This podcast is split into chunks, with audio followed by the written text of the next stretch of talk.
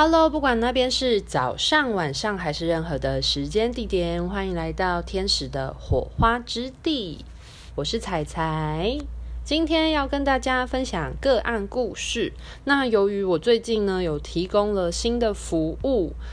是关于灵魂轨迹的探索，所以如果你对于你嗯，现阶段有任何生命中的疑问啊，其实都可以去回溯，然后去寻找，就是你灵魂轨迹当中曾经发生过的事情，包含信念探索啊，还有我之前有做过一些解梦的，那还有跟一些可能离世的亲人啊沟通啊，或者是去探索说这个事件对你发生了什么样的潜意识的影响，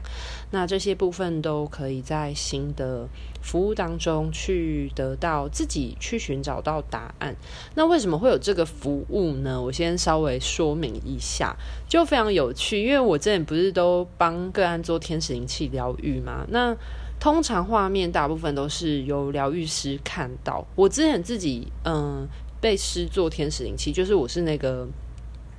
嗯接收能量的人的时候，其实我也曾经在非常高度放松的情况之下，我有。就是收到讯息，那最后跟疗愈师就是帮我服务的那个那个疗愈师核对经验的时候，就是两者接收到讯息是一致的。就我永远记得我那时候就是真的是也是高度放松的情况，然后我就收到说，就一句话飘进来，就说相信自己。我就觉得很有趣，可是，嗯、因为不是大多数的人，他们的像是脉轮或者他们的能量场都是那么通透的情况，所以，所以，嗯、通常个案他们自己看到画面或感受到能量流动的几率比较少一点，那。我就会很希望，如果可以的话，如果个案自己也看得到画面，或者是可以知道说，哎，天使啊，帮他做哪一些疗愈，或者是说，呃，他在他自己信念探索过程当中去找到他自己的答案，我会觉得很开心，很替他们开心，然后我也会很希望，就是嗯，可以。嗯，可以把疗愈变成一个这样子的状态。然后我就询问了宇宙的本源跟天使们说，就是我就跟他们请求，然后询问他们说有没有什么方式可以让个案他们自己也看得到画面。就与其听疗愈师转述，因为我很多时候转述的时候，就是我觉得个案他们自己看不到画面，或他们自己感觉不到能量的流动的时候，他们对于。呃，你所转告他们的内容，有时候其实是会带着一些质疑的。那我就觉得，那不如带着个案们自己，如果可以的话，让他们自己去看到，然后找到他们心中的答案。然后后来呢，就自从我跟宇宙的本源就是询问，然后也跟天使询问之后，我就感觉到接收到他们的支持。然后我在某一次自己做冥想的状态之下的时候，我就发现说，我好像有那能力去回溯我的自。嗯、我的灵魂的那个黑盒子，我觉得讲黑盒子这个概念其实是来自于飞机，就是很多事情不是都说要去，就是黑盒子是那一台飞机所有的就是记录吗？那我会就是把它统称为叫黑盒子啊。可是像呃在灵性的角度来说，有一些人会讲说那可能是阿卡西记录。对，那我就发现说，其实我自己拥有那个能力去嗯、查阅我的。我想要问的这些问题，然后它跟我的灵魂的轨迹哪一个部分是有关联的？那时候我就是问了说，为什么我会来到地球？然后，然后我就看到了一个画面是，呃，我是一个有翅膀的天使的状态，然后我就坐在一个呃高楼大厦的的，就是边缘这样。然后，其实我我已经。就是观察，然后我已经就是看地球上面的人类生活很久了。就是我也是给予协助，因为我也是一个，就是我的灵魂原型是一个天使。然后那时候我就感觉到，我就听到我自己在心，我的心声，就是觉得说，为什么这么多人他们都那么的难过？就是很多人是很难过的，然后因为我我看到了很多人，他们过得不快乐，可是他们就没有发现说，其实很多答案都在他们心里。所以，就是我我我后来才知道说，原来我为什么从天使的状态来到地球的原因，是因为我看到很多人都过得不快乐，甚至是情绪很低落、难过的情况之下，然后我希望能够帮助他们自己回归，然后找回他们就是灵魂的内在力量。所以。然后接着我就看到那个画面，是我从那个高楼大厦的地方，我就直接俯冲而下，然后我就来到地球了。所以在那一次，就是我自己的那一次经验当中，我就发现说，我是有办法去让我自己回溯到我的我的灵魂的轨迹的经验。所以，然后那一次完了之后呢，我就发现说，我好像。我的灵魂本来就会做这件事情，只是只是我忘记了。但是我我觉得我隐隐约约知道这个方式，就是或者是那一个那一个可以去翻查我们灵魂轨迹的方式。那当然就是在时间的推进之下，我当然就是也有跟。宇宙源头、创物主还有天使沟通，我就觉得我好像在一些时间的熏陶之下，我慢慢的收复了我这个我本来就会的这个这个能力，然后也在就是也有去实行它的过程当中，发现哎，我真的是可以做到的，就是让让别人然后进入到嗯。呃，回溯到他的生命轨迹里面，然后去探索，去找到他的疑问，然后找到他内心的答案，这样子。好，那这就是一个小开头，就是说明一下说，就诶，就是有新的服务了，就是带领大家回去回溯你的生命轨迹，然后就是找寻你的信念探索的一个这样的服务。那如果有需要的话，以服务连接里面有，然后有现在有预约网站了，大家可以在上面就是点点选，然后还有时间预约时段，然后付费，这样就可以直接预约，就很方便。好，那我们来说一下呢，就是这次个案的故事呢，因为这次个案故事，它会讲到大家都非常好奇的天使堕天使路西法。那这次呢，路西法就非常直接现身了。那我有跟他有一些沟通跟对话，所以就可以把它记录下来。然后我有先在我自己的 Instagram 上面有发布了一些关于路西法的分享。那就有一些听众们很可爱，然后就说：“哎，他觉得这个。”就是他们对于路西法的认识，其实真的蛮颠覆他们想象。就有一些人希望我把它录下来，那我也觉得这是一个很值得去记录下来的一个故事。那这个个案呢，他来找我的时候呢，他其实一开始是想要跟我预约做以太体疗愈。那如果对于以太体疗愈不太了解的听众们，我稍微大致介绍一下以太体是什么。其实简单来讲，就是我们的能量场，就是呃，以太体的状态，它是一个我们肉眼没有办法看到的一个一个一个能量状态。那我们常常不是在讲说每个人都有自己的能量场嘛？那自己的能量场是什么？就代表说你现在。你的脉轮或者你的肉体状态，它所散发出来的那个共振波的范围，所以像有一些人，他的能量场很弱的话，他的呃，说错了，他的呃能量中心状态很弱，我们所称的脉轮的能量如果是不稳定的话，那他的能量场当然就会比较小，然后振动频率就会比较低。比较缓慢，那甚至有可能会有就是破洞的情况，就破损的情况。可是如果你是一个能量很流畅的状况的话，你的能量场可能就会越来就会比较大，然后也会比较完整，然后是一个比较呃，就是没有破损的。对，所以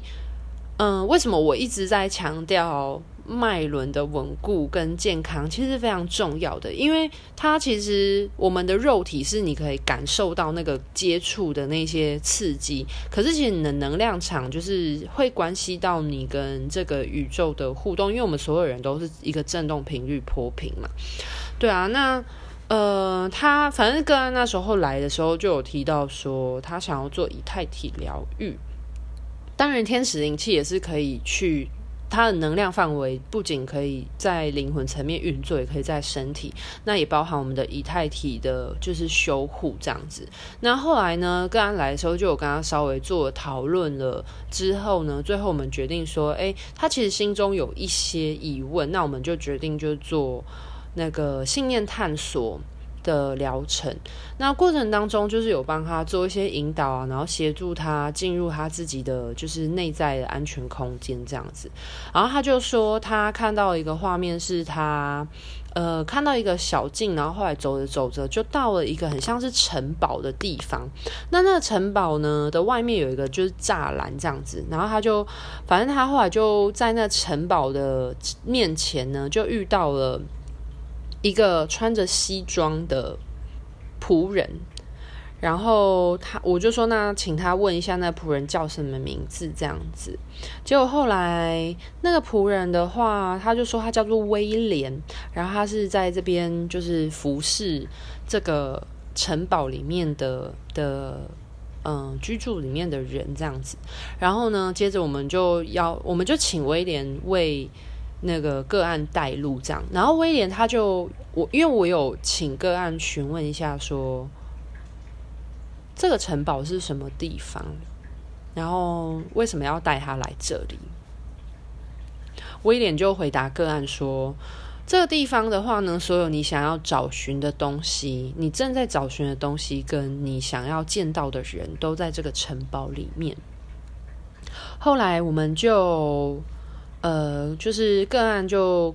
的意识就跟随着他，然后一起进了这个城堡。那进了这个城堡之后呢，他就发现说，就是其实在，呃个案他的意识进入他的内在空间的时候，其实路西法都一直有出现，然后陪伴在个案的身边。对，然后这个这个城堡里面其实它有一些花园啊，像是有一些薰衣草啊、郁金香、玫瑰啊，然后。呃，他逐渐推开了城堡大门之后，映入眼帘是一个很巨大的水晶吊灯跟环形的楼梯。那他后来透过了威廉这个管家，然后带领他来到一个很像皇室的一个餐厅、一个用餐环境的地方。他说有一个很长形的桌子，然后呢，他就发现呢，在那边等待他的是一个国王跟一个王子。那中间过程呢，当然个案有跟他做一些对话，然后那个国王跟王子就跟他说，他很久没有回来这个地方了。他们表达说他消失了很久，然后他终于又出现了。然后那个王子是他的哥哥，然后他们就说，呃，就是希望他可以多回来这个地方啊，然后这个地方有很多是属于他的东西。然后我们就接着，就是他们就请那个王子跟国王就请威廉去拿了一个他要给交给他的东西。那后来那个那个东西呢，就是它是放在一个盒子里面，然后被打开的时候呢，发现它是一个圣杯，就是一个杯子。然后最后我们询问之后得到的结果是，它是一个圣杯。那后来反正他们就询问一下这个圣杯要如何使用，然后以及它可不可以带走。所以后来，嗯、呃，个案就把。嗯、就是国王啊，他在这个空间里面，就是他们要送给他，他们要拿给他的这个圣杯所收下。那同时也有教导他说，在现实的这个地球的物质世界里面，要如何去使用这个圣杯的，以及它所带来的功能。因为那个圣杯具有清洁净化的功能。那个案他其实本身自己也有在使用一些水晶，所以这些。嗯，圣杯的水就很适合去帮他的水晶充电啊，然后做调频跟净化，所以就还蛮方便，真的很很适合他诶。那在跟这些就是国王他们就是沟通讨论完了之后呢，然后就这时候就进来了一个就是白袍的贤者。那后来这个白袍贤者就跟他就询问了他是谁了之后，发现他是这个宇宙奥秘的智慧源头。后来呢，这个白袍贤者呢，就因为个案，他其实心中还有一个疑问，因为他说他最近其实对于金刚杵非常有兴趣。那后来这个白袍贤者呢，就带他去了。为什么他会一直对金刚杵，就是我们所说的，可能有一些人对于金刚杵没有印象。那金刚杵它其实是在就是藏传佛教，就是西西藏那边的，就是密宗佛教里面的一个一个法器。后来呢，就去了那个。那个白袍贤者呢，就带他去了。为什么他会对金刚杵那么有兴趣的一个地方？那发现原来是他的某一世是一个就是得道的高僧。然后他说他看到他就是坐在一个台子上面，然后下面就非常多喇嘛。然后就是他当时。是非常具有能量的能力的，然后他会帮助很多，就是帮助很多众生，然后去做一些可能解厄之类的，就是服务工作状态这样子。然后那只金刚杵呢，是他在他那一世的时候所使用的法器，然后并且他有镇压着一个一个嗯需要。被镇压的一个，算是我称为魔物好了，因为我我嗯，就是不方便解释太多。然后因为加上在那个情境之下，其实也没有解释说它是什么东西。那我们就就姑且它称为一个一个呃一个魔物的力量，就是有把它镇压住。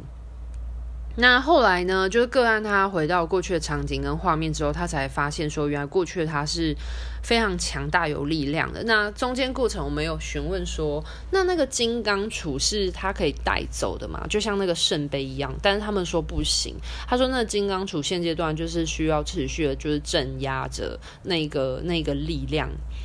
对，那个不可控的力量来源。然后后来呢，嗯、呃。就有询问那一个白袍智者说，所以现阶段他该做些什么呢？或者是有什么事他要注意的？然后白袍智者就提醒个案说，现阶段他要做的应该是要呃好好照顾自己，因为他现阶段能场状态就是不是那么的扩张，对。后来，呃，这时候后来就是路西法就有出现，然后就有提醒个案说他应该要离开那个地方了。那后来我们就跟随路西法的光球，然后还有就是呃宇宙奥秘智者的光球，然后一起回到了个案觉得啊舒服、安全的空间之中，然后好好的跟城堡里面的人，他所遇到的人所道谢，谢谢他们，嗯、在这个过程当中给他们。带给他的一些回馈啊，还有支持，对，然后最后我们就结束了这次的疗愈。那当然中间还有一些细节过程啊，我觉得就留给个案自己去嗯、回回味，因为我相信这其实有涉及一些个人隐私，所以我就讲了就是比较大致部分的内容。那最后呢，因为个案他其实做一个就是双重疗愈，他除了就是回溯他的。嗯，生命轨迹之外呢，他也有做一些，他有选择想要做天使灵气的疗愈补充，补充他的能量，就是扩充他的能量这样子。那我们在帮他做天使灵气的时候呢，我就有接收到，这次来疗愈的是大天使麦达场。那麦达场呢，就请我就是把嗯、呃、能量疗愈的能量呢集中在他的头部，然后我就看到他的顶轮的地方呢，就是紫色的光这样子，然后有一些黑点，我就有询问那个麦。麦达场说那些黑点是什么？然后麦达场说，就是个案现阶段对于灵性世界其实还是会有一些呃恐惧，然后或者是说对于灵性世界探索会有一些不信任，或者是有一些负向的意念的恐惧，就是是需要被清理的。就是其实我觉得很多人对于灵性世界是真的有无名恐惧，那这些恐惧可能来自于。集体潜意识啊，然后或者是我们很多对于灵性拥有的负向标签，就是譬如说很多人都是就是透过恐怖片去呃以为或投射他们对于灵的印象，可是事实上其实呃，这个世界的灵就是就是有身体跟没有身体的差异而已。那我们就是有身体的灵，所以如果你怕灵，那代表你是不是怕人呢？其实就是这个概念。就是我也会时常的，就是提醒我的个案们说，其实其实所有东西都是中性的。然后其实很灵魂们，我们大家都是专注在自己身上。那如果你，嗯，就是。每个人都是专注在自己身上的时候，你不会有或那个心思在别人的身上。大家都是很想要去扬升的或光起的，对啊。那那怎么会就是没有身体的灵就会莫名的想要害你呢？那通常就是呃，Michael。大天使 Michael 有跟我说过，就是他曾经有请我，就是帮这个地球送光，然后做一个类似像超度法会的东西。那为什么要送光的原因，是因为他说，就是我们对于灵性世界很多会有很多，我们觉得很多灵可能他还在就是跟地球叠合空间里面徘徊，原因是因为他们迷失了，就是他们可能呃因为一些执念或者是各种原因，所以他们迷失了他们灵魂。就是一开始为什么来到地球的原因，然后他们就会很容易执着在某一些部分。可是你送光给他们的时候，其实它可以帮助他们去清理跟调平他们的呃，就是内在思想，然后可以帮助他们放下执念的时候，其实他们就会前往他们灵魂的下一个阶段去。所以，其实我们要清除，就是对于灵性的恐惧是非常重要的一件事情。那个案的话呢，他可能现阶段还有一些就是宿命论或因果论的这些这些对于灵性的一些负向的标签的印象，所以就会对嗯灵性，因为本身他其实自己已经也有在做持修了，对，然后就感觉出他可能对于灵性世界还是会有一些负向的恐惧，然后大天使麦达场就协助他去做这部分的疗愈。那中间过程就是路西法也有出现，我就觉得很有趣，我就趁那时候天使灵气疗愈的时候跟路西法聊天，然后路西法就跟我说，嗯，它的存在其实这个宇宙的法则是这样，它需要平衡的。那我们很多时候都会就是掉入地球二元论的想法里面，就觉得你不是好人你就是坏人，就是非黑即白这样。可是事实上不是。那为什么这个世界？嗯，我跟就是大家永远要记得，就是英雄的世界里面永远都会有坏人，但为什么要有这些坏人呢？就是是为了要凸显就是英雄，你懂吗？不然英雄都没事做。所以其实有时候坏人的这个印象，或是不好的这个印象，它其实是一个，就是为了它其实是一个塑造出来的对立面。但其实，在宇宙的法则里面呢、啊。他们所存在的必要性是为了要破坏，才会有重建跟重整。然后我还蛮能够理解的，因为在我自己的呃灵魂回溯的时候，其实也有看到，就是一些文明的破坏。就是它的崩坏的过程，可是它的崩坏过程，我其实有询问的，就是我的守护天使拉斐尔说为什么会这样子，但他的意思就是说，如果没有归零，就是嗯、我们会有文明的兴起。可是，当文明兴起，我们有一就会想要有二，有二就会有想要有三，有三就会想要有四，我们就会一直我们的这些文明会呃无限扩张的时候，其实呃可能我们对于控制或者是一些私欲的部分，它也会扩张。那当我们持续的扩张、扩张、扩张到无度的时候呢，它就会归零。可是，其实零它是最靠近无限的时候。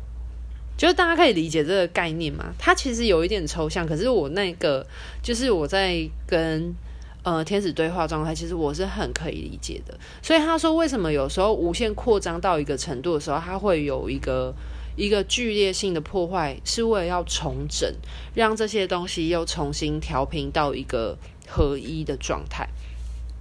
那其实路西法它的存在就是这个情况，就是如果我们因为我们所接触的天使都是非常具有温柔光跟爱，然后呵护疗愈的。可是你要想想看，如果这如果你在地球，或是你在任何的存在空间，如果没有石头让你撞击，或是如果没有任何的伤害的话，你在一个全然之白的地方，那你要如何得到色彩？就是你在一个纯白之处是没有所谓的其他东西的。对啊，然后光黑黑夜是为了要衬托光，跟就是就是白昼它们的差异，所以这就是它为什么要存在的原因。其实就有点像是一个阴阳调和的的概念。我们常会说阴性力量、阳性力量。那其实呃，路西法它所代表就是阳性力量之中，除了那个。呃，勇敢，然后勇健、决心、果决的那个部分之中，那些比较具有破坏力的的这些嗯能量的特质。可是你要说破坏就不好吗？你要想想看，如果我们今天要做房屋的装修，你还是必须要拆除一些东西。可是拆除这些东西是代表不好吗？如果它没有拆除，它就很难做任何改变的空间。所以这就是为什么路西法它存在的原因。那其实据我所知，就是天使他们本来就会有，他们有文天使跟武天使，就是文的，就是有点像是散布光与爱啊。可是他们有武天使，就是比较属于，就是就是像武将那样子，文官武官就武将的这种，他们可能负责捍卫，或者是负责可能有一些嗯。比较就像我们讲的，就是比较像机械破坏的那一种情况。那为什么我？然后我就跟路西法聊天的同时，然后我有就是询问说：“诶，那为什么你会守护在就是个案身边？”然后他就说：“因为，呃，他跟个案，我觉得他其实某部分算是个案的守护天使之一。然后。”那他跟他其实有部分的，就是能量是连接有共振的部分。那我所得到的讯息是说，个案他所拥有的这些，可能他助人的能力，可能是属于比较偏。破坏再重建的部分，所以他，呃，我后来疗愈结束了之后，就是，呃，路西法有带一些话给个案，然后我就有跟个案说，说你可能之后在帮助别人的时候，你可能会得到一些冲击。就是我举个例子，有点类似，像是，就是你告诉别人你的意见，或者是别人来请教你或者询问你的时候，你给出去的。呃，方式或建议方式的话，可能一开始别人是抗拒的，因为他们会觉得他们可能会被伤害到，或者是他们会觉得，诶，这方法就是可能比较剧烈，会让他们生活有剧烈的嗯变化。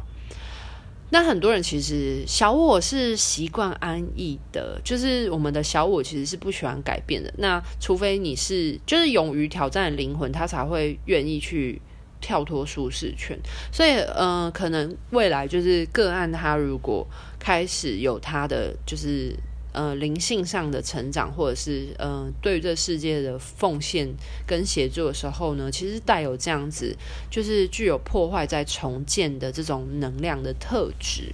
那我跟个案说了之后，他自己也有反映说，确实就是很多时候他给别人建议啊，或者是嗯。就是给别人一些回馈的时候，别人都会一开始就蛮抗拒的。可是，呃，时间久了之后观察，就会发现说，诶，他讲的话有道理，或者是说，诶，事情真的好像就是就是要这个样子，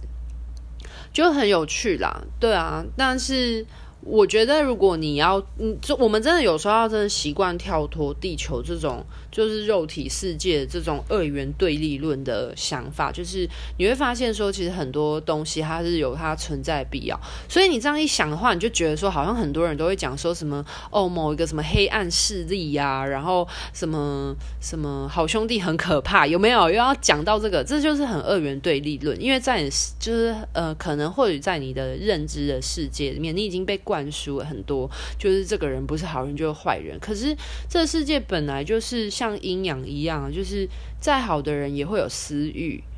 那再坏的人他也会有温情。对吧？所以其实本来就是看你从哪个角度切入去看待这个世界。那我们有时候要到更高的层面，就是去看的时候，你就会知道说，它其实有时候是一种能量的平衡。如果没有这些嗯、冲击或撞击的话，我们就不会激起生命的火花，或我们所讲的这个浪花的状态。对，那所以。嗯，想要鼓励大家说，如果你的生命当中现在正在经历着很多的挑战或者是考验的时候，其实它就是一个对你灵魂的一个验收测试，对啊，就是测试你现在的呃你的心境能、你的心态强度，或者是你个人的能量状态如何。对，然后不要忘记要跳脱二元对立论的思维去思考你现阶段所遇到这些挑战，它想要带给你的学习是什么呢？那最后就说一下，就是个案有给我的一些回馈，他就有讲到说，其实他嗯、跟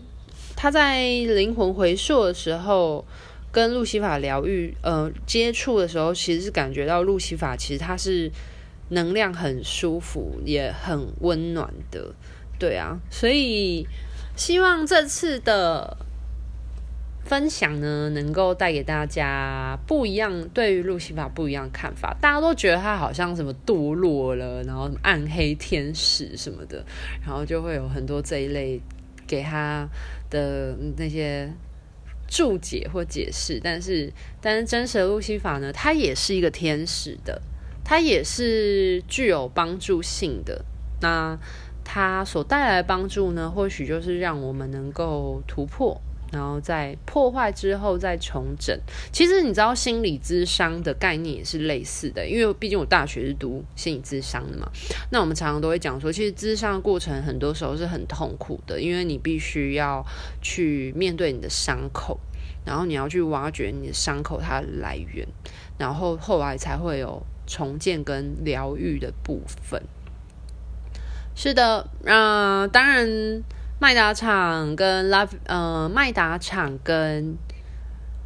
路西法在帮个案做能量补充的时候，除了呃顶轮部分，当然还有其他部分，就让它的能量可以就是往下流，然后接地一点点。好，那如果你喜欢今天的故事的话呢，就是非常欢迎你可以分享给你身边的朋友，然后让他们可以。更跳脱，就是地球世界二元对立论，用更高维度的视角一起来看待地球生活。那如果你是有任何的呃灵性服务的需要的话呢，都非常欢迎，可以点选下面的链接，可以预约，或者是你也可以追踪。呃，天使的火花之地的 IG 上面有连接，或者是你想要追踪，就是采采疗愈社联的 IG 也可以哦。那今天的分享就到这边告一个段落了啊！祝福各位人间天使们都要开心活出自己灵魂的本色哦，拜拜。